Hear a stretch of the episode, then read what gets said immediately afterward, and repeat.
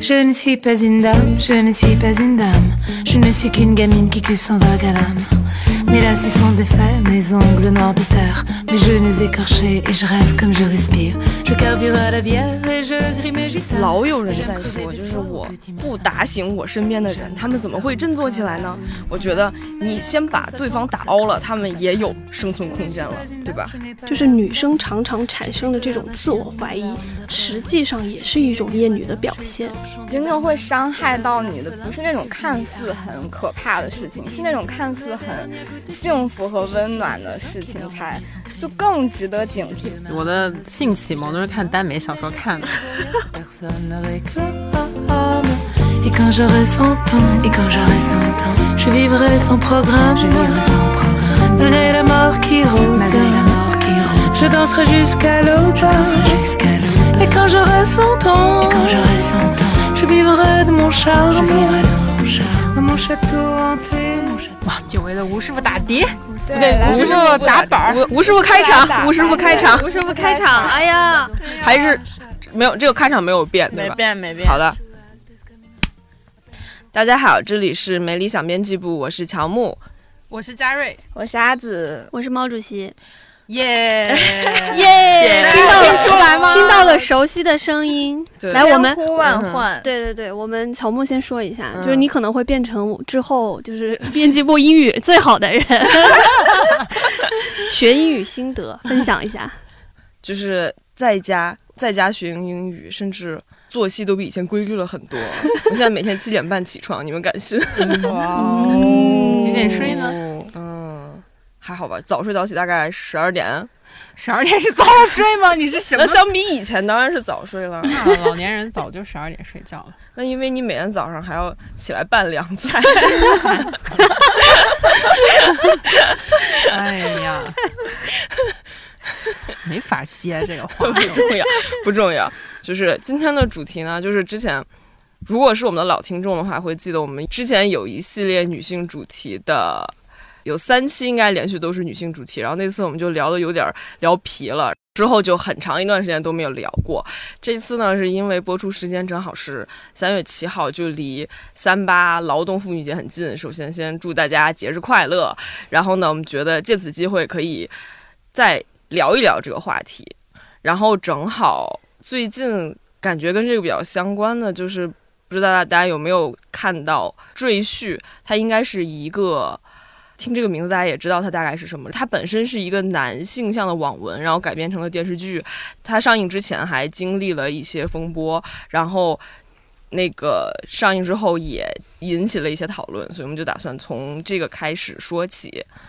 你就能感觉到，就吴师傅一回来，我们姐妹们就支棱起来了，终于又回到了我们最爱的打拳话题。是的，是的，是的， 然后先从那个对对赘婿开始聊，我觉得可以先讲一下，就是其实我觉得赘婿，因为它走红其实是从那个歪嘴龙王，就是那个非常诡异的一个短视频开始，就开始慢慢在网络上走红。然后最近特别火，主要是因为郭麒麟和宋轶就是主演的那个剧版，但是剧版。赘婿和就是网文赘婿，感觉就是差别其实挺大的。就是我们今天还在跟乔木在讨论，就说呃，可以先科普一下，就是网文赘婿和剧版赘婿到底有什么样不一样的地方，还有什么样的差别？就是赘婿，它其实也是一个类型文，就跟之前的那种玄幻修仙等等，它是一个类型，其实就是一个没有权没有势的男的。不想努力了，嫁了一个富婆，然后征服了那个富婆，征服了其他富婆，征服了一些年轻女生，然后最后成为人生赢家的故事，就和其他的网文类型是一样的。它其实，在起点流行应该大概是十年之前了，因为起点中文文学网站是一个男性网文头部网站，现在人家已经不流行这个了， 然后现在就是是其他的腰部男性网文在流行这个，然后也是。歪嘴龙王其实是它的影视化， 就大家可以去对就感兴趣可以搜索一下歪嘴龙王那个，他应该怎么嗯讲啊？就是土味小视频吗？对对对，它应该是我不知道是在快手还是在抖音上面流行起来的。 对对对，那个反正也对挺神奇的。但是本来我们听到“赘婿”这个词的时候嘛，然后都会觉得说、嗯哇，今天果然社会不一样了，就赘婿都能成为一种就流行。以前的话，我们可能会有一种很刻板的印象，就觉得哦上门女婿就是什么吃软饭啊，然后或者就是很被看不起。但今天好像赘婿的流行，就觉得是不是就是性别身份啊，然后发生了某种程度的翻转。但后来就是像刚才那个乔木说的这个，就是我去看了一下 歪嘴龙王这个神奇的小视频，然后就发现，其实当时这个所谓的赘婿文的流行，它其实跟性别或者说性别意识崛起没有太大关系。 它根本上来讲，还是一种就是爽文，它就讲那个男性被。打落到一个非常低谷的地位，然后又通过什么所谓什么金手指，然后就各种奇遇、各种机遇，然后翻转人生这样。我记得很多评论里就有在讨论嘛，就说其实赘婿文里面那种什么男性跌落谷底，那个所谓跌落谷底的那个标准就是倒吸胶水， 就是给什么丈母娘和老婆，然后什么端洗胶水，就是他们能想象的最大的低谷。对，就是感觉他是给那种普通的男性爽文套了一个很猎奇的壳子，但是它里面那种爽文的根源其实是不变的，所以现在就是可能改编成电视剧的时候，能感觉到编剧的努力了，就是大家觉得外面这个壳子，哎，好像可以用一下，然后就把它改编成了一个女权的壳子，就是甚至也不是光壳子上的努力了，人家编剧也有很努力的往里放一些什么，对对对，难得学院啊。啊，这个剧的给给我感觉很像是编剧很努力的在火星上种菜，种到后面发现是地心引力不够，就是因为因 为这事儿它没法解决，它是一个根源问题，你再怎么在火星上种菜也不会有结果。就是这个剧让我想起了之前看过叫《传闻中的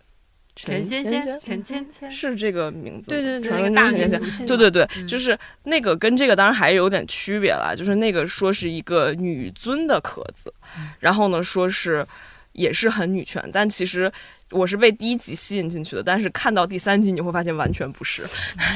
也是只是一个女权的壳子套来写言情而已。呃，我是觉得，就是赘婿它之所以一定要改成这样，是因为编剧他们很清楚，男性网文如果不改的话，放到尤其是影视剧，基本是女性观众为主的市场是必死无疑。就是包括之前的什么舞动乾坤啊，就是那种男性爽文的大 IP 全扑。除了《庆余年》以外，无一不扑的情况下，大家都知道，如果不改的话必死，就是因为女性观众会用他们的钱投票。但是之前改编的，我以为最大问题是那个编剧编的不行，是因或者为演员 演的不行。比如说那个嗯谁，哦，问题是，我觉得嗯演员演的的确不行，演员演的不行也不是他的根本问题，是因为这个 IP 他压根儿就不行，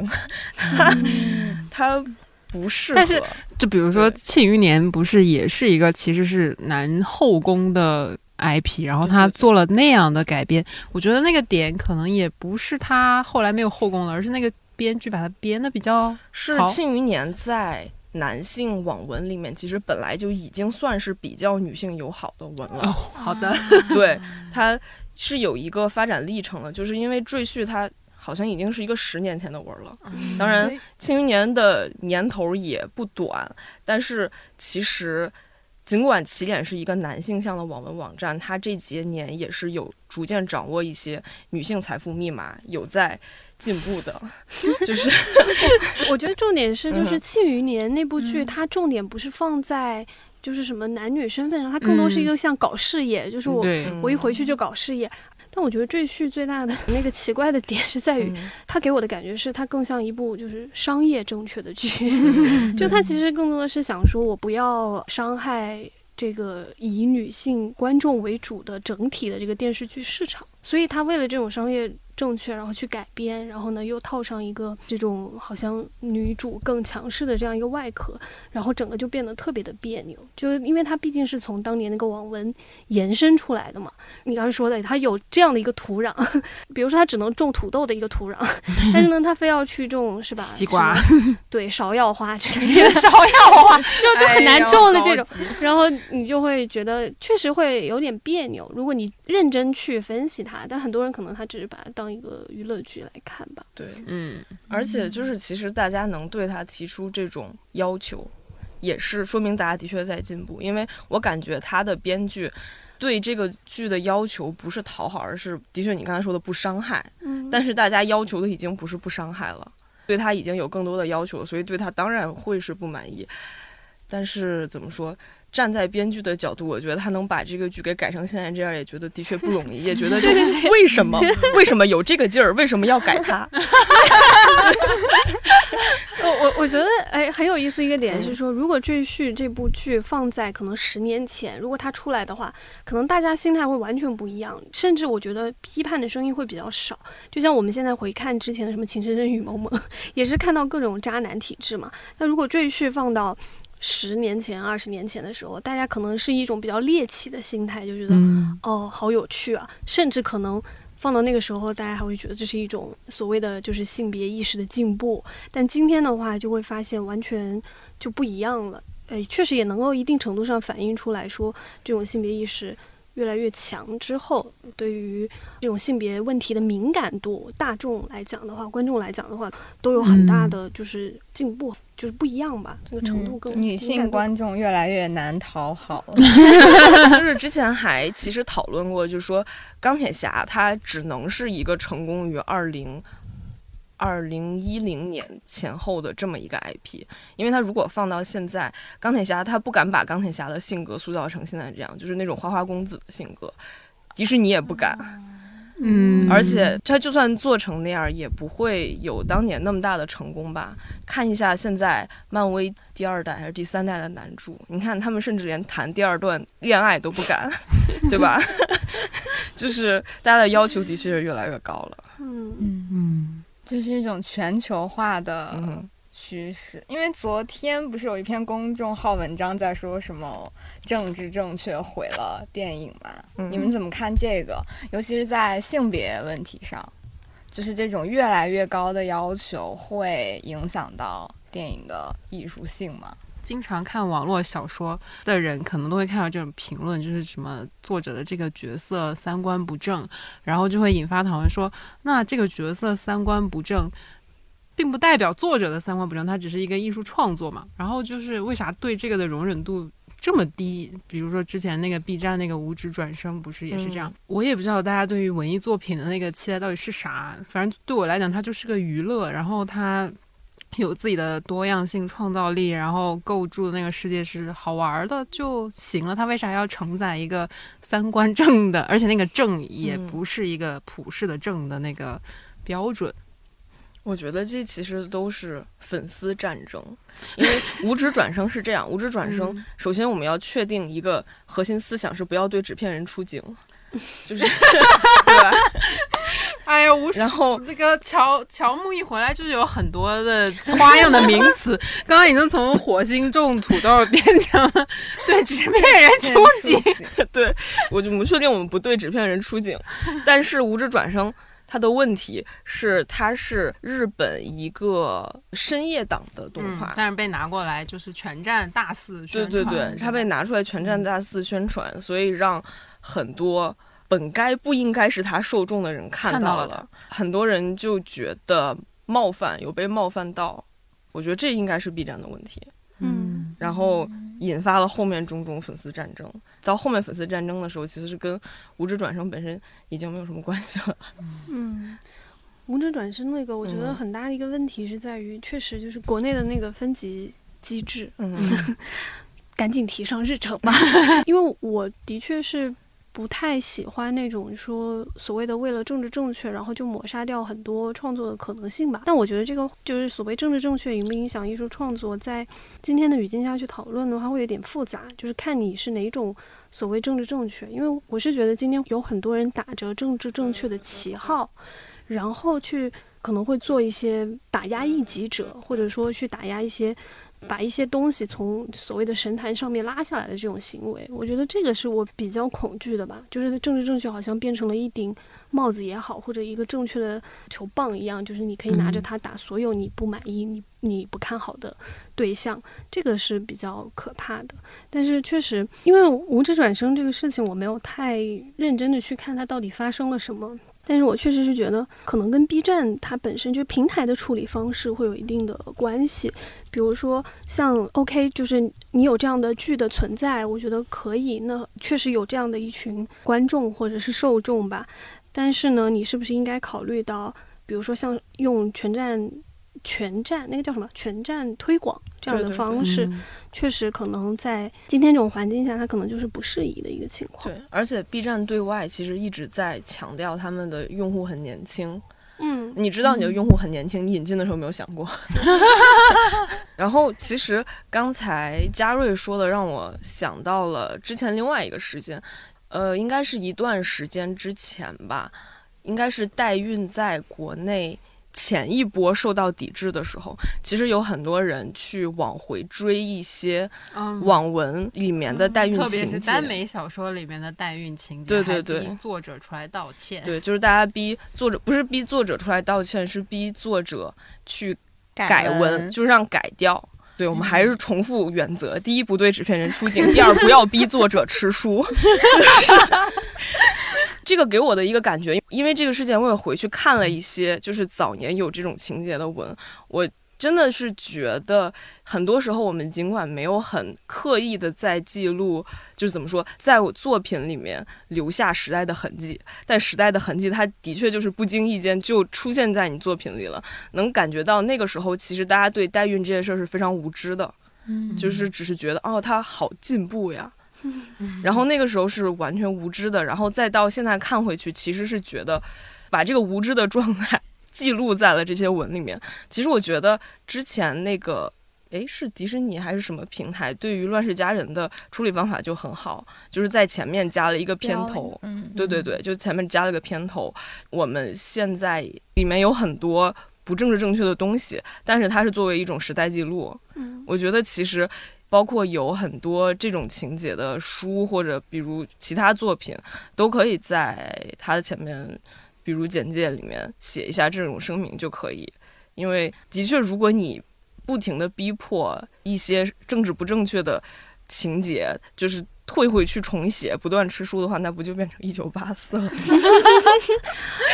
对我我我觉得其实这个真的很恐怖的一个行为是翻旧账，嗯就是如果你所有东西都用今天当下的某个另一个时代的标准去要求当时那个时代，甚至要求当时那个时代的人出来，无论是道歉还是被惩罚、被惩治等等，这都是非常不合理的。可能有一个不恰当例子，就是我记得。最近我们在讨论，呃，因为有一个经典的一个项目嘛，然后呢，他就在讨论很多就是书籍经典，然后里面有一个说法就说到，如果你没有办法放掉今天的目光去看待《红楼梦》的话，它就是一部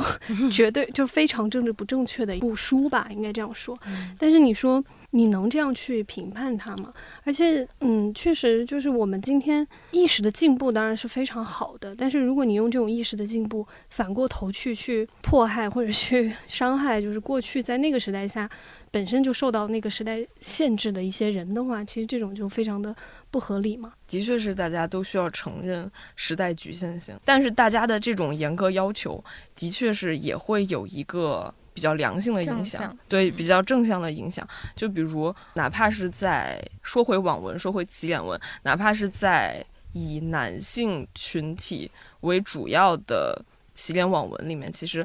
能明显感觉到他对于女性的一个审视的目光，或者对于女性的友好程度也是在不断进步的。他也发现那个女性读者是财富密码这件事情，所以他到现在也不断的从之前开后宫很正常，其实现在比较火的起点网文也不开后宫了，也不谈恋爱了，没有 CP 了，就是男主和他的伙伴们在搞一些事业，这是最近比较流行的类型，就是能感觉专注搞事业了，对 对对，能感觉到大家的口味或者大家的这种意识觉醒，还是有在缓慢的影响我们身边的一些东西的。嗯，对，对，就刚才那个乔木说到，我们都要承认时代的局限性，就很少人会往自己的身上去代入，就是看到可能自己身上的一些过去的一些想法嘛。这也是我们今天其实蛮想讨论的一个点。今天的我们去回看就比如说我们今天好自诩为嗯就是所谓的女性或女权主义者。然后，如果我们回看我们可能十年前的一些想法，就会发现，在今天的性别意识下面去看的话，其实那些想法也都是很有问题的。你们有没有什么就是亲身的例子？嗯，我记得我应该是一零年左右，在台湾第一次看到女性车厢的时候，觉得好感动 啊！就说哦，文明啊，进步啊，安心的感觉。而且那个时候我记得还很激动的拍了照，然后在人人网嗯激动的写了一段小作文来歌颂 她。这真算得上是黑 历史。对对，但是后来才知道，你叫什么礼物都写好了价格， 就是嗯它单独批出来就是有问题的，对吧？之前女性车厢也有很多讨论了，就这个也不说了。但嗯其实怎么说，大家对这种东西它出现就觉得哦好高级，后来才发现哎有一丝丝不对，然后再觉得啊、它的确不对，是。有一个过程的。嗯，对，因为我们今天这期播出的时候，正好是三月三七七号，嗯，然后三月七号其实之前有一个非常火的一个话题，我想象了一下，就是我在上大学的时候，我们那个时候好像是女生节这个概念刚刚就是出来了，十年多前吧，对，然后那个时候。我们在校的女生其实是很 enjoy，就是很享受这个女生节的这个节日的。就首先就是除了妇女节之外，它又多了一个 跟女生相关的节，然后我们就觉得哦很合理啊。然后又女生嘛，嗯因为“妇女”这两个词确实被污名化的特别厉害。然后那时候我们好像也没有很想过妇女节，那时候就总觉得啊，就是妇女就好像意味着就必须是嗯年已婚，对，或者是年纪相对比较成熟的一些女性嘛，然后那时候就并没有很乐于去过所谓的妇女节，但是慢慢的你才会发现，比如说像有一些不适感的出现，尤其是那个有一个流行很久的一个梗，就说什么三月七到三月八叫做呃女生一夜变妇女，那个应该是最受到诟病的一个关于妇女节和女生节的一个争议嘛。所以我，我现在回想，就是我们当年喜欢过女生节享受的那个东西，其实一定程度上就是一种对于无论是年龄的歧视，还是对女性本身的这种嗯就认知的一个局限性吧。然后还有一个例子是那个女王节，对对对， 对于女王节的这个认知，真的是我前两年就是我们自己的公众号的自媒体内容也好，或者是像道长在八分里去讲的，就是关于为什么不能够正常的叫它妇女节，以及女王节背后其实更多的是涉及到所谓消费消嗯和对对对商业正确的这种概念嘛。对，但是你看我我刚听到女王节的时候很好啊，就你知道吗？那时候会有一种身份上的优越感，嗯洋气你就会确实，我真的觉得，在当人感受到权利或者身份的优越的时候，他是第一时间肯定他是很享受的，但是你要慢慢的，你就会接受或发现其中他其实会有一丝一丝不适的出现，然后你对这种不适会越来越敏感，慢慢你就发现 意识到就是很多问题了。但确实这个也是有一个发展的一个过程的，任何事情可能都是会经历这样一个过程。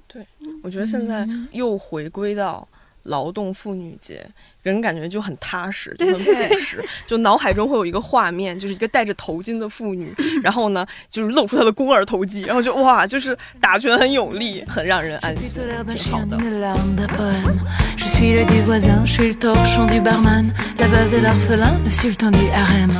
Je suis tout petit matin, la dernière goutte de gin, et je suis l'assassin qui dort malgré son crime. Je suis le vieux marin. 原来我就是觉得在家里面，女生就是做饭、收拾房间是很正常，没有什么 需要讨论的空间。因为在我家，我比如我姥姥或者是我妈，就是这种类型，就是起早贪黑为全家人付出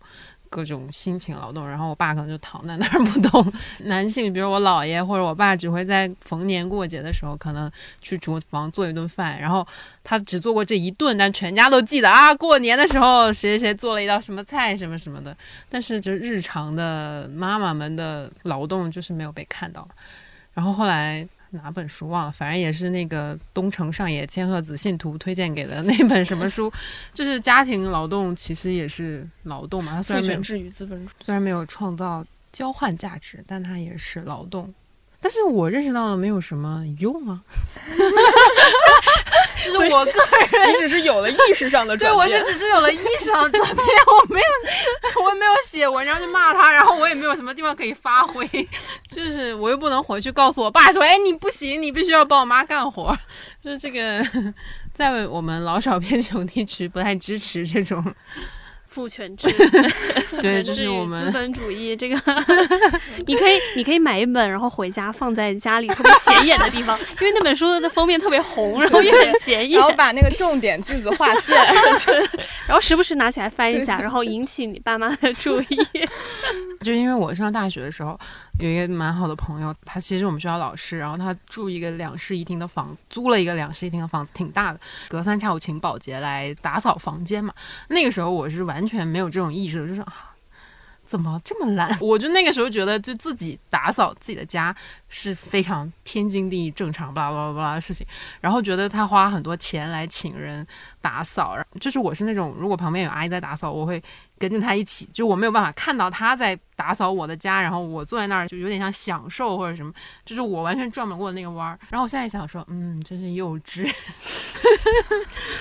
但是上野千鹤子老师也提到过一个问题，就还是那本《资本主义》里面，他就讲，其实家政也是一个就是隐形性别对剥削的，因为大部分对从事家政的 还是女还是对女还是性女性，嗯，而对且他就们是的什么家务在女性之间的就阶层之间移动，在女嗯性内部的转移，有一个议题是女权主义者到底应不应该雇保姆 嘛？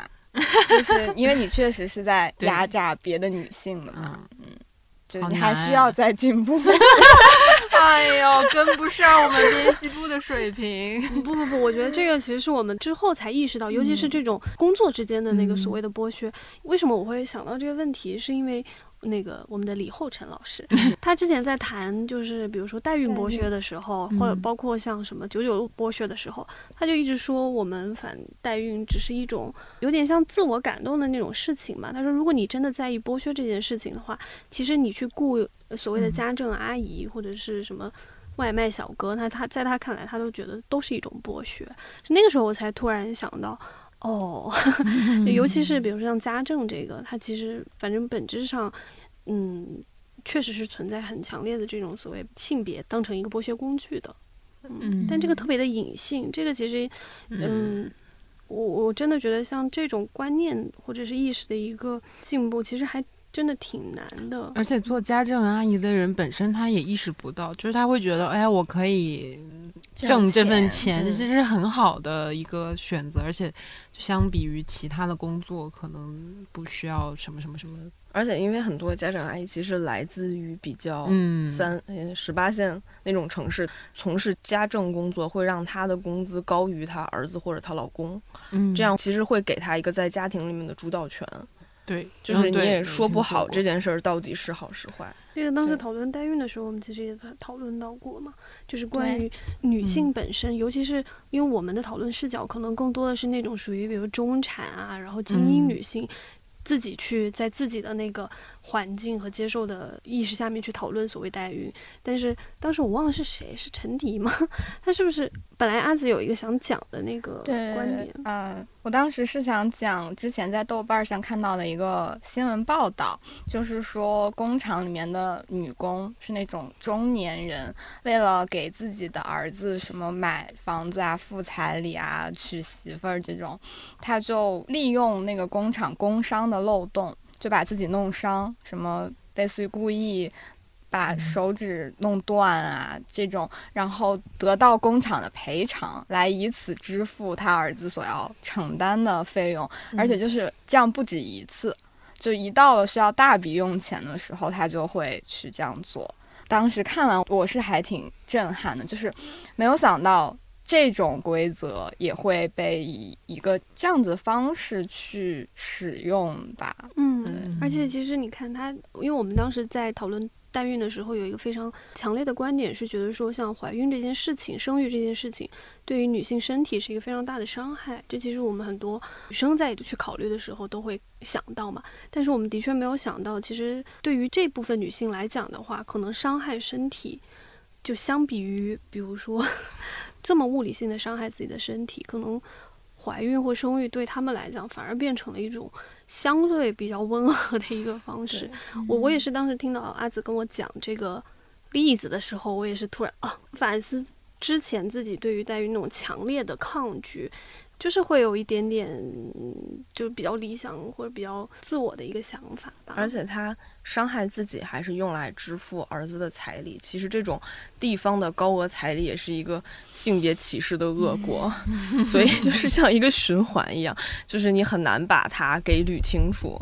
嗯，你知道吗？一定程度上反映了，就嗯是哼其实性别问题在社会中真的是普遍存在，而且它会以各种各样的形式、方式，包括很隐性，你知道吗？那种社会文化的方式存在的。这也是为什么我们就老说我们打拳，或者说老说我们老爱聊跟女性相关的。我觉得正是因为随着你伴随你的这种对于性别问题的敏感越来越强之后，你就会越来越发现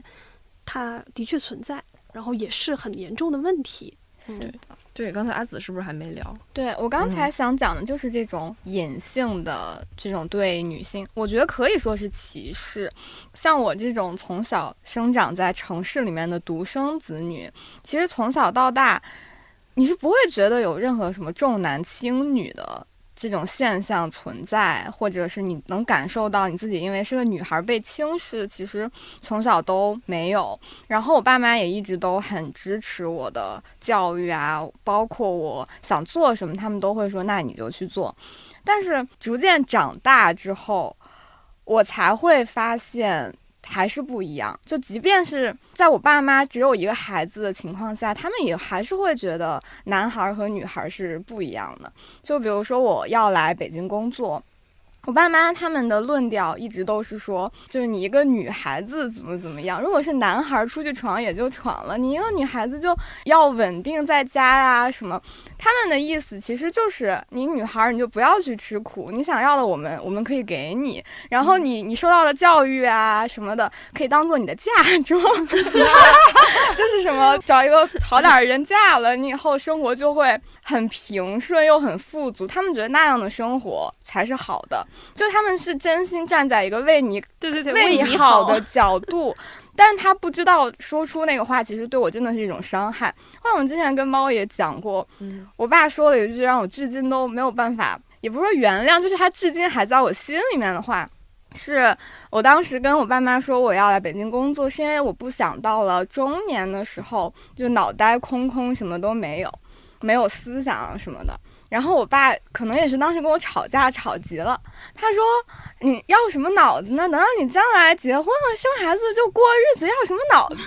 就是你要知道我，我爸爸是一个，其实我一直觉得他里面挺先进的，他是会在我嗯第一次来月经之后给我买礼物，然后会说你应该去庆祝一下那种爸爸。然后我真的没有想到有一天他会跟我说你不需要脑子，反正你以后也会结婚什么这种话，就让我觉得很震撼，然后就会觉得这种意识在代际之间，其实真的会有很大的冲突，就是无法说通。你他们也许也在进步，但就是以那种非常缓慢的速度在进步，挺吓人的。就会觉得说，其实我们从小到大生长的环境，就是在各种这样为你好的这种劝诫当中，你可能小的时候意识不到，但你就是这样逐渐、逐渐、逐渐长成。也许你有一个机会，你可以感受到那个是不对的，也许你顺着这条路走下去了。我在当时上大学的时候，突然我忘了是一件什么什么契机，好像是跟同学聊天，然后大家在聊什么将来要嫁有钱人就可以不用努力了这种话，然后突然就是嗡的一下，就会觉得，就其实真正影响你、真正会伤害到你的，不是那种看似很可怕的事情，是那种看似很幸福和温暖的事情才。就更值得警惕吧，因为如果是伤害的话，你一定会知道快逃；但是如果它包裹上一层就浪漫玫瑰色的那种滤镜的话，你就会很难辨别出那个是歧视，那个是阻碍你的事情。嗯这种对，真的是让 我想起就是一句话，就是说一般严进宽出的都是好事 儿，比如上大学，宽进严出的就想想。 对，我也就是有很多这种就是所谓的歧视啊，或者对女性的某种程度的蔑视或女性特质的蔑视，都是包藏在这个为你好的正确性之下的。可能我感觉比较深的是说，女孩子应该怎么样，或者说女孩子相对更温柔、更容易理解，然后更温和。这个话听上去好像啊没什么问题，但是你仔细想的话，它其实就是一把枷锁，然后扣在了你的身上。我其实也是到了近年来才突然意识到的。比如说，我前一阵比较感触的一个感受是说，女孩子和男孩子在说话的时候，就包括像那个杨笠说的什么，就普通却自信啊，然后我们就一直讨论说，为什么男生讲话的时候，然后他发表言论的时候，往往就会比较自信，或者说他不会受到太多的挑战等等。但是女孩子说话有一个非常非常明显的差异，是在于你会发现，当女生演讲和男生演讲的时候，一个很大的区别是，女生她们会更倾向用很多不确定性的词来。试图让自己的观点表达变得更缓和，比如说可能、嗯大概、或许，就是这种缓和、更婉转的词，女生会用的比例要比男生高非常之多。而且，女生对于自己表达的内容、表达的信息，她们相对来讲会更加的容易产生自我怀疑，尤其是当外界的一个评判会觉得，比如说你稍微作为一个女生，你表达的那个观点或者是内容过于强势的情况下，一定就会有人觉得说，哎呀，你作为一个女孩子，你要你要温和一点，你要温柔一点。然后我知道你想要讲的事情，但是你可以用一个更什么让大家接受的方式。这个往往都是会聚焦在就是女性表达者身上的。然后对，当时我想到这个时候就觉得，这大概是为什么今天就是男性发言总会让你觉得普通但自信，但是女性发言的时候会更容易产生这种所谓的自我质疑，就是哎呀，我是不是应该我没有那么确信我的观点对不对，然后我要更婉转一点的去把这件事情说出来，类似这样的差别，我觉得是非常非常隐性的。是真的就得就是性别意识也好，或者是你的问题意识也好，非常强的时候，你才能觉察到某些不对。然后还有一个就是刚才阿紫说的这种家庭的关系，我觉得我跟阿紫的状况其实蛮像的。但是呢，比如说像我，我更多的那种压力会来自于我的妈妈，就是我母亲，她其实就是跟大部分上一辈的爸爸妈妈们其实很像，就是那种他们的脑海里会有一种女孩子一辈子大概应该走一个什么样的路才是正确的。就像比如说，当我跟他讨论到婚嫁和生孩子的问题的时候，我们两个就会起非常强烈的矛盾。然后呢，比如说每次我就问我妈说：“我说你为什么这么想要我生孩子？就是你有没有想过，到底生一个孩子对一个女性而言，或者对你而言，到底意味着什么？”我觉得人的这种观念的正确性是不断不断会固化或者是被强化的。就是像我妈妈，她不会去考虑说我为什么要生个孩子，她更多的考虑的是你不生一个孩子，你就不是一个完整的女人。这个也是读了就是那个《夜女》之后才会发现，其实这种就母亲对于女儿之间，其实也是会存在所谓的厌女症的。但是“厌女”这个词，你可以我们在理解的时候，其实可以相对中性的去理解它，就是它这个词好像好像只存在于厌恶女性或女性嫌恶这个事情上，但其实它更复杂，就是比它这个词本身要表达的复杂的多。就是比如说我们有一个。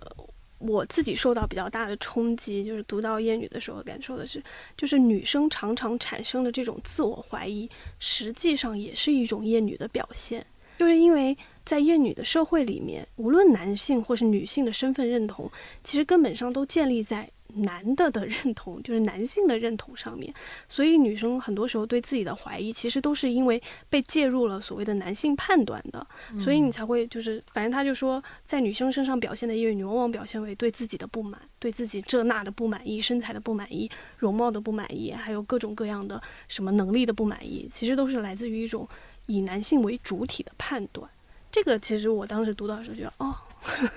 就是哦，原来并不只有男性会厌女，然后其实女生本身身上也会存在很多，就是所谓的厌女表现吧。嗯，而且我觉得这几年，就尤其是在网上，大家讨论一些女权议题的时候，很多女生迈出的第一步都是，就是放弃我这种理性中立，先要让大家觉得是我一个理性人，我才开始讲理的这么一个前提，就是出拳。 对，然后对大家终于发现，就是之前做的那一步，就让大家认可我，没有什么用。嗯，对，就是我们在生活中，包括跟一些男生讨论一些这种话题的时候，我之 前就是对方说出一些我觉得不对、我觉得很冒犯的话题，我一定会顺着他说两句，然后呢，在他觉得哦，你 说的对，他说的你说的对，然后我他说但是，后来我发现前面的那一段儿就是你如果说了那一段儿，他就听了那一段儿，然后就开始就继续其他话题，你就很多时候就没有机会拐到你想说的内容。但是就是你自从发现就是要打直拳。才有用之后，其实大家都迈出了很重要的一是的，就这个让我想到“田园女权”这个词，其实它变迁也蛮有意思嘛，因为它一开始就是一个纯负面的词，即便是我们看来也会觉得它是一个负面的词，然后我们就会自动把它带入进一些什么。大概就是那些男性所说的什么“只要权利不要义务”之类的这种里面，但现在我们就逐渐意识到了它的污名化有多严重，然后大家就主动捡起了这个田园的标签，然后然后会用打拳这种曾经被用来是攻击的话，然后就是攻击回去，我们就自己扛起了打拳 这个。 对，就是不不知道大家有没有看过那种表情包对比，以前就是很唯唯 诺诺，嗯，不是田园女权，不，女权不是女尊，不不不 不不，现在就是直拳打你，哈哈。 这就是那个，希望我们的小李老师有在听这个节目， 就是告诉他为什么激进女权主义其实挺重要的。哎，对，之前还有一个就是大家在网上莫名其妙的开始讨伐家庭主妇，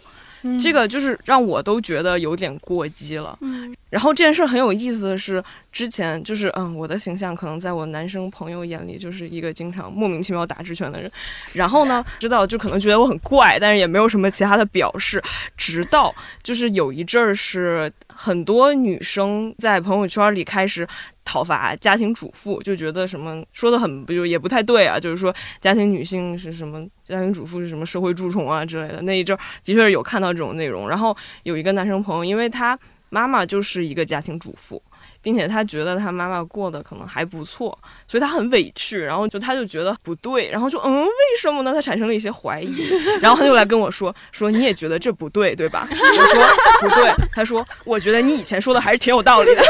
然后我就忽然意识到，就是矫枉过正这件事儿觉得有道理，就是就是鲁迅的那个嘛， 哎 你就是得一拳打出百分之一百五，然后对方就能接受受到百百分之之一一。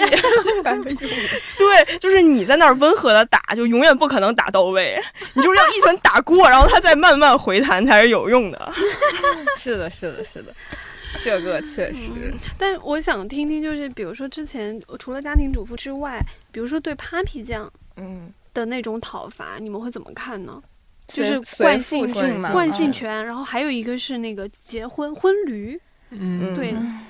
个人是觉得惯性权这个东西，就女的想要也没什么吧，就也挺正常的。你也不能说那些争取惯性权的女性都有问题，她们在争一个无关紧要的权利。但就我想要那个东西啊，孩子是我生的，然后法律也规定既可以随父姓，又可以随母姓，那是一个很正当的权利，我是觉得。嗯只是就讨伐别人大可不必。但我觉得如果自己想要争取，也不需要背一些什么我是理性女权，所以我不需要争取惯性权这种包袱。 就是你要想让孩子跟你姓也是挺正常的吧。嗯，对，还有婚驴呢，你们会怎么看这种？就是这个让我想起这两天有在说的子宫道德，啊，就是哎呀，我真的就是不明子白，宫嗯道德是什么？就是说不要跟真丑的男生孩子，就是有人说了子宫道德之后，大家反过头来说那些说婚驴的还好一，还可爱一 些。就是哎呀，我真的不明白大家为什么一定要拳打自己人，你想出拳一定先打你旁边的人，为什么呀？ 就是你看看人家对面，人家从来都知道先打敌人，不是对吧？先打对方辩友，你每次先打己方辩友是为什么？我觉得小木那个说的特别好，就是让我们先学一学对面，能不能先团结起来，一起把对手先就是解决了鼓再励说。你打直拳，不是鼓励你往侧边打。这个正好也可以说到，就是呃，对不起，又要扛住我们的上野千鹤子老师，就是我自己身上的一个意识的一个转变吧。就是我们之前如果发任何跟女性相关的，比如说尤其是关于身材羞辱啊，然后容貌焦虑啊，什么年龄焦虑这些的时候，后台你会发现有很多人的留言，无论男生女生，他们会提到的一个观点是说，呃，什么你们现在虽然这么说，但是我看挑剔女生身材、挑剔女生外貌的，往往是你们女生自己，就这个是非常常见的一个嗯，就是应该怎么讲的一个一个观点吧。然后也是就是，其实《夜女》里面就有讲到，就是正是因为就是男性和女性的不同，男我们现在。的社会情况下，往往是以男性本身这个男性身份作为主体的一个情况下，男性相对来讲，他们更容易形成一个联盟制，就是他们会有一个叫做男性同性共同体的一个连结在。但是呢，女生在这个制度下面，她其实是被作为客体存在的，嗯所以呢，女生往往需要通过归属于男性的情况下，然后去获得。比如说，她想要的这种所谓的社会资源的分配，然后包括成员资格等等，这个就会造成一个什么情况呢？就是正因为我们长期存在这种所谓厌女或父权的一个情况下，然后女生会不自觉的把这种呃情况内化，然后内化之后呢，她就会去认同这一套价值观或者是那个评判系统，然后其实这个你不能说单纯的去怪女性，甚至不能怪我们所谓身边人嘛，这个就正好是就是女权主义者想要去对抗的一个问题。正因为这种性别结构的一个不平等的情况下，才造成了这样的一个结果，而不是说。因为都是你们女性在挑剔女性，所以你们才怎么怎么样。就像刚才我不是说到了嘛，就是自我厌恶，就女性的自我嫌恶，它其实也是一种厌女的一个体现。但是厌女这种症状的一个产生，其实它是有一个非常强大的一个就是不平等的一个社会背景在那儿的。对，就是把毛爷的话翻译成白 话， 老有人在说，就是我不打醒我身边的人，他们怎么会振作起来呢？我觉得你先把对方打凹了，他们也有生存空间了，对吧？看，总结的多哦好，对吧？就是这个意思，就是没事儿不要往身边出互相攻击没有对对必对要。对对。然后是不是可以聊一些乐观一点的？最有希望的是，我觉得其实就是你感觉身边这些年，比如这五年，这十年可能有点长，就这五年，尽管我们老觉得就是前方很黑暗，但是你往前倒想一想，再对比现在，其实大家身边的女生的性别意识或者一些意识，其实都是在进步的。就是整个环境，你能感觉它是在进步的，但是一方面，它蛮割裂的。嗯，嗯或者对说就是观念上的进步和实际生活中我们的那种不平等的修正，到底有没有成正正比？比我其实吗还挺对，挺就是有我有疑的惑时的候会害怕，就是你感觉微博上面现在的方向的确是朝着一个进步的方向往前发展，但会不会是一些声音它就从微博上消失了，但是它这个现实并没有改变？是 的，就是我觉得这就是现实啊。对对，就是掌握舆论的人，就经也不是掌握舆论吧，就经常在网上讲话的人和那些实际掌握权力的人，他其实不一样。就实际掌握权力的人，他不往上冲浪，可能而且我觉得微博现在已经完全就是沦为一个。嗯，争吵的莫名其妙的，就是特别喧哗的一个场域了。嗯就你看，任何新闻事件下面，在吵的，我现在目前没有看到任何一个新闻事件下面是有什么很美好、很温和、很呃正能量的评论。哦，有的。就是官方主流媒体下面可能是统一的正能量反馈，但你看像这两周发生的货拉拉事件也好啊，包括任何这些事件也好，下面所有的都是在吵架。 哎呀，所以我有时候会在想，就是我们会希望有一些更强势的声音，比如说像所谓激进女权的声音发声，因为只有这些人的声音足够强烈，可能才能让人稍微的意识到好像哪里有问题。但与此同时呢，就像我说的，就是人有的时候很难改变自己原本笃信的那些所谓正确的理念也好，正确的观念也好，反倒有的时候很激烈的这种讨论，可能会强化彼此的那种对于原有的那个观念的一个认知吧。这个还挺，反正挺矛盾的。诶，我很好奇你们嗯在家会打拳吗？就比如你觉得就是跟你妈观念隔阂，你觉得跟他吵这么多架嗯之后，他那边有一点点改善吗？ 可会有能吗？嗯哼，可能我跟我妈的关系会比较特殊，然后我会很认真的跟她讲道理，然后我会不停的去 追问她，然后让她给我一个答案。然后我我妈现在就是消极抵抗，就是那不就甚至都不是消极，然后她就有点放弃了。然后嗯她现在会慢慢的潜移默化的觉得说，好吧，那不生就不生吧。对，就是就是不生，他也没办法逼着我吧，可能。然后他也觉得说，好，对我来讲，到底生孩子意味着什么？他会开始去想这样的一个问题。然后我觉得他会一定程度上理解我，然后我也没有那种说就是强硬到。我老娘就是不生，就会就甚至是抱着一种就是我为了气你，然后就不生，但我也没到强硬到这种程度。嗯但是我觉得我妈妈是在家里打拳这个事情，嗯嗯，反正至少我跟我妈会有这样的一个呃一点点变化吧。其实我在家打拳更多根本不是对我妈，是对我男朋友。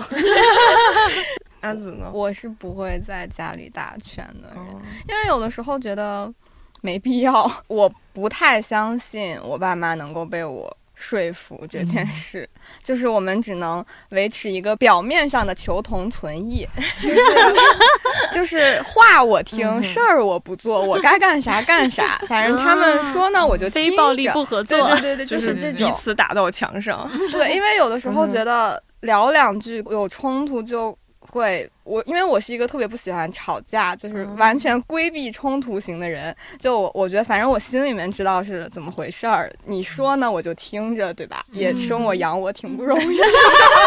重点在这里。对，嗯我跟阿紫是一毛一样的想法。 嗯，然后我妈可能这两年她的观念会稍微有点转变，因为我会举一些说，你看看你结婚你捞着啥了，你这个不也是哎？ 你看，这就是转变，而且是对你对这个也算是出然后拳，但了是对这个东西呢，肯定是跟我姥姥是说不了的。她前两天注册了微信， 然后就分别跟我、我姐、我妹， 因为我姐、我妹已经结婚 了嘛，就劝他们说赶紧生孩子，啊巴拉巴拉巴拉。嗯然后劝我就是赶紧找对象。然后前两天是找了我一个什么什么嫂子，突然找到我，我说啊咋的干啥？然后我一猜肯定是我姥跟她说让她给我介绍对象这个事。 但是嗯，好的，姥姥，嗯，好，可以，就是答应着，但是嗯也不但能如果干啥真的推给你，你会见吗？就是这种相这样亲可以啊，虽然我没见见过一。 见吧。 就是今天， 我不是老说今天年轻人已经没有爱情了，就对对嗯对都要靠包办婚姻来解决吗？对，实在不行还可以成为素材。对对对对对。但是我今年发现我姥爷的思想还蛮进先步有进，进就是步了我不是说有一天他们都嗯去我家了嘛，然后嗯就在讨论催我就是相亲什么什么，然后我姥爷就说：“哎呀，这个事情就是你要碰，你万一碰不到你一个人过一辈子也没啥，就是这样。”我就嗯可以啊，啊，我之嗯前也有一次感觉在家打拳打出成果了，就是就是之前会在饭桌上跟我爸打拳的那种，然后之嗯前经常打，就打到我爸说你吃菜吧， 就肉都不让吃，多吃就菜吃。 菜吃菜。 然后这次过年，因为我见到了我表哥的孩子，他的孩子相当于是我姥爷的曾孙。因为他的取名字的时候还用到了我姥爷他们那一辈儿，他们兄弟几个算的中间的那个字，就他们这一辈儿中间是有一嗯回了个吗字，不是不是，就是他们是很讲究，就是每家一辈儿谱每一辈儿中间儿的那个啊对字是可要能一四代样的，嗯一轮对对，这种然后他们就还又轮回他们去了往后算了很多，啊，然后这个孩子竟然用上了，我说天呐，就是这种东西，竟然就是 人丁寥落，竟然还有人能用上这个字。你看我爸那边儿。我们就不需要，因为他们几个兄弟全都生了女孩，我们断子绝孙，对吧？ 就是没有，不，你看算了这个字儿也没有用。 然后哦，对，就断子绝孙梗是我很喜欢在我们家饭桌上讲的一个梗。 然后我爸当时他可能也没想太多，就是想怎么着，你们这一代都是女孩儿，女孩生的孩子那就不算了 吗？我说哇，你都学会抢权了， 哎，有时候觉得就是我们，因为我们大概算是独生子女的前几年吧，嗯，然后我就特别清楚记得我爸跟我讲，就是我是个女孩儿，然后我呃叔叔家也是个女孩儿。听说我爷爷看到叔叔家也生了女孩儿之后，好像叹了一口气还是什么，所以从小到大就会有一种。我作为一个女孩儿，也不会比男孩儿差的那种心态。我觉得我们都是抱着这种心态长大的，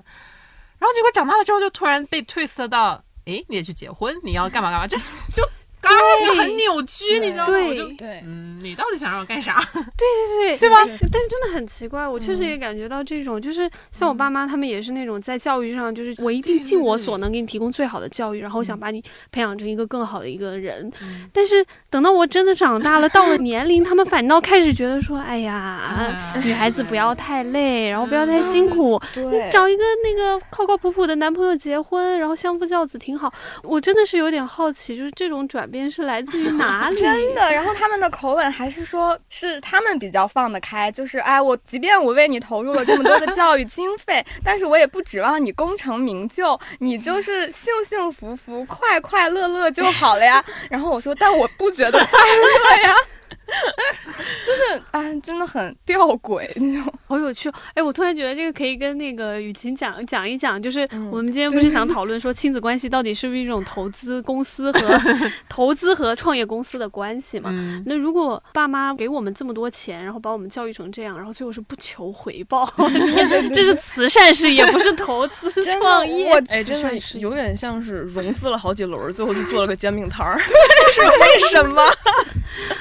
主要是做了煎饼为什摊，你都对他没有期待，你就是那种啊，我要资助你做个煎饼摊 就可以了。都敲钟了，敲完钟去做个煎饼摊 儿。对，但是会不会就是爸妈们他们也有那种 peer pressure，就是同辈同辈压力的那种情况？因为好嗯像我爸妈倒还好，但是我会听到很多那种七大哎啊你姑是别人家的孩子，所以你爸妈当然不是就是在婚恋婚育这个事情上，然后他们就会催嘛。嗯然后所有七大姑八大姨劝我的那个就是说，你看谁谁谁，然后。他们就会潜移默化的影响我妈，然嗯后我妈的方式就变成她不会就是直接跟我说，她会说：“哎呀，什么我们隔壁家的那个阿姨都抱上曾孙啦， 就类，哎呀，就类似这种，然后就天天跟我说谁家又又在嗯抱小孩儿，然后特别幸福那种感觉，所以也有可能就是爸妈他们自己也有这种 同辈压就力，哎 KPI 的要 求，有的有 的，五十五岁必须要抱上孙子，不然哎人生不然就输了。对，就不然就落后了。我妈前两年跟我说：“哎呀，我怎么越来越喜欢小孩儿了呀？ 是不是年纪大了呀？” 我就会直接跟她说：“那你再生一个吧。 你这个绝了，而且现在还开放二三胎， 你可以的。哎呀，我还想讲一个嗯，讲一个有啥希望的地方，就是因为之前我不是在市市场，然后后来不是来转岗做商务，然后那个时候其实有个担忧，就是啊，那以后我要去参加老男人的油腻饭局嘛，就是要拼那种喝酒啊什么什么。但后来发现没有，就是目前合作过的很多的。合作方做决策的人都是女生，我们这一代大概九零后吧，已经长到了就是可以在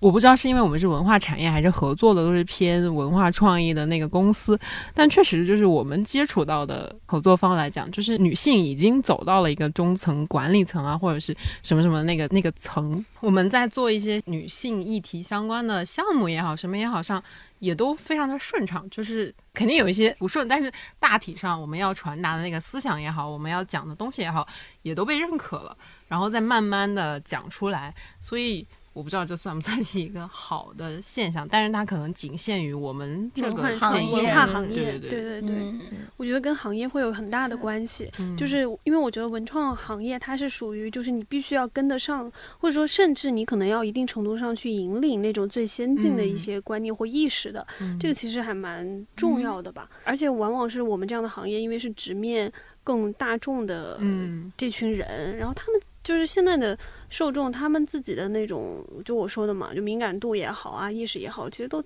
强化了特别多。呃，就是前两天就是一个新兴的内衣品牌，它之前特别火，就是有找过一些很年轻的明星来做合作，然后在去年双十一应该是也卖到那种全网前几名的那个内衣品牌，然后他这次找李诞做直播，然后李诞就大概用了一个，就是用这个内衣就可以躺平、躺然后赢躺躺赢赢、职躺赢场职场什么什么，然后这个点就是触怒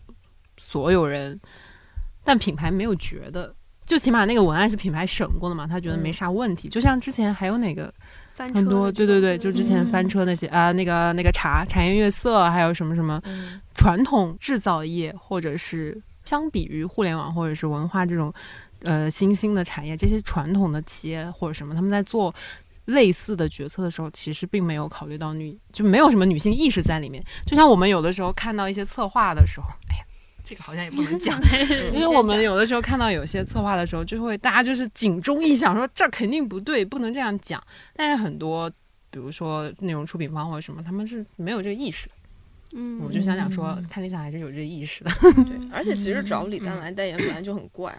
对，就是 就像他们想用一些流量男明星来代言彩妆化妆品的那一套，来套用到内衣上，但这个就不 work，或者是有更好的方式，但绝对不是这样。嗯嗯对，其实大家对男性代言彩妆，就是嗯尤其是去年和今年，其实也有一个回弹，对，就是大家也希望女性来代言。嗯比如之前周迅代言的那个，大家很吃，或者就觉得它嗯反响很好，并且也要求男性现在至少就是你得上嘴，你得把它抹在你身上，才能说是有使用感受。嗯就包括这两年，其实男性代言卫生巾这件事，我猜也许不会再出现了。 有，然后之前有什么男性代汪言？东嗯汪东城 代言七度空间吧，应该是。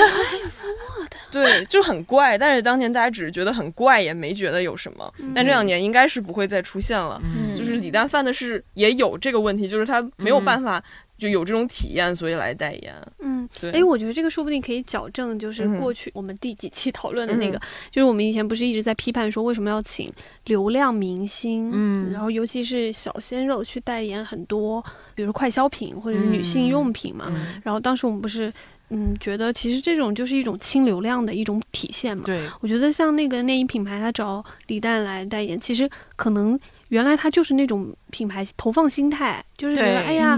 他这么火，就是一个大 IP，然后呢，反正给能给我制造声量就是好的。然后他可能根本没有考虑到，就是你传递的这个价值观有没有问题。但是这次，我觉得有希望， 这其中有希望的在于，可能这次事件出来之后，能让很多品牌投放方考虑清楚自己到底在说些什么。 Mais je suis le beau bien que personne ne réclame. Et quand j'aurai 100 ans, et quand j'aurai 100 ans, je vivrai sans programme, je vivrai sans programme. Malgré la mort qui rôde, la mort qui rôde, je danserai jusqu'à l'aube, je danserai jusqu'à l'aube. Et quand j'aurai 100 ans, et quand j'aurai 100 ans, je vivrai de mon charme, je vivrai de mon charme, dans mon château hanté, mon château hanté. On viendra me consulter. Oh, je ne suis pas une dame, mon nom ne m'appelle pas madame. Appelle-moi donc ma douce, ma chatte ou ma sirène. Appelle-moi ma farouche ou halteuse comme une reine. Appelle-moi donc ma rousse, ma blonde ou mon ébène. Je suis ton 嗯， berger, 最后 je suis 呢， ta 我们需要插播一段尴尬的商业互吹口播， 那个大家也不要走开。嗯，就是如果是没理想的资深听众的话，之前可能也注意到，我们经常会邀请一些单立人喜剧很优秀的喜剧演员来到我们的播客，然后跟我们一起录制，比如说比如说吕东，就是大家已经听过了，然后还有小鹿，大家都非常喜欢。嗯然后他们都是单立人喜剧的喜剧演员，然后他们还有一档节目叫《谐星聊天会》，就是里面也有一些大家可能会比较感兴趣的话题啊，就是比如女性，比如家庭，然后他们最近好像还聊了什么，比如孩子的教育，然后。到底结婚不结婚？然后结了婚的日子怎么样？等等等等，就是三月三号，他们应该是已经回归了，然后有了新一季的内容，大家有空也可以去闲聊看一看他们的内容。对，就是可以在各大音频平台搜索“谐星聊天会”，呃，诙谐的谐，明星的星，谐星聊天会。然后他们是每周三晚六点更新。 C'est pas du tout mon style, c'est pas du tout ma cam. Tant pis si l'on m'accuse, tant pis si l'on me damne, tant pis si l'on me juge et que l'on me condamne. Tant pis si l'on m'attrape et que l'on m'emprisonne. Au fin fond de ma poche, ma liberté ronronne, pas une dame.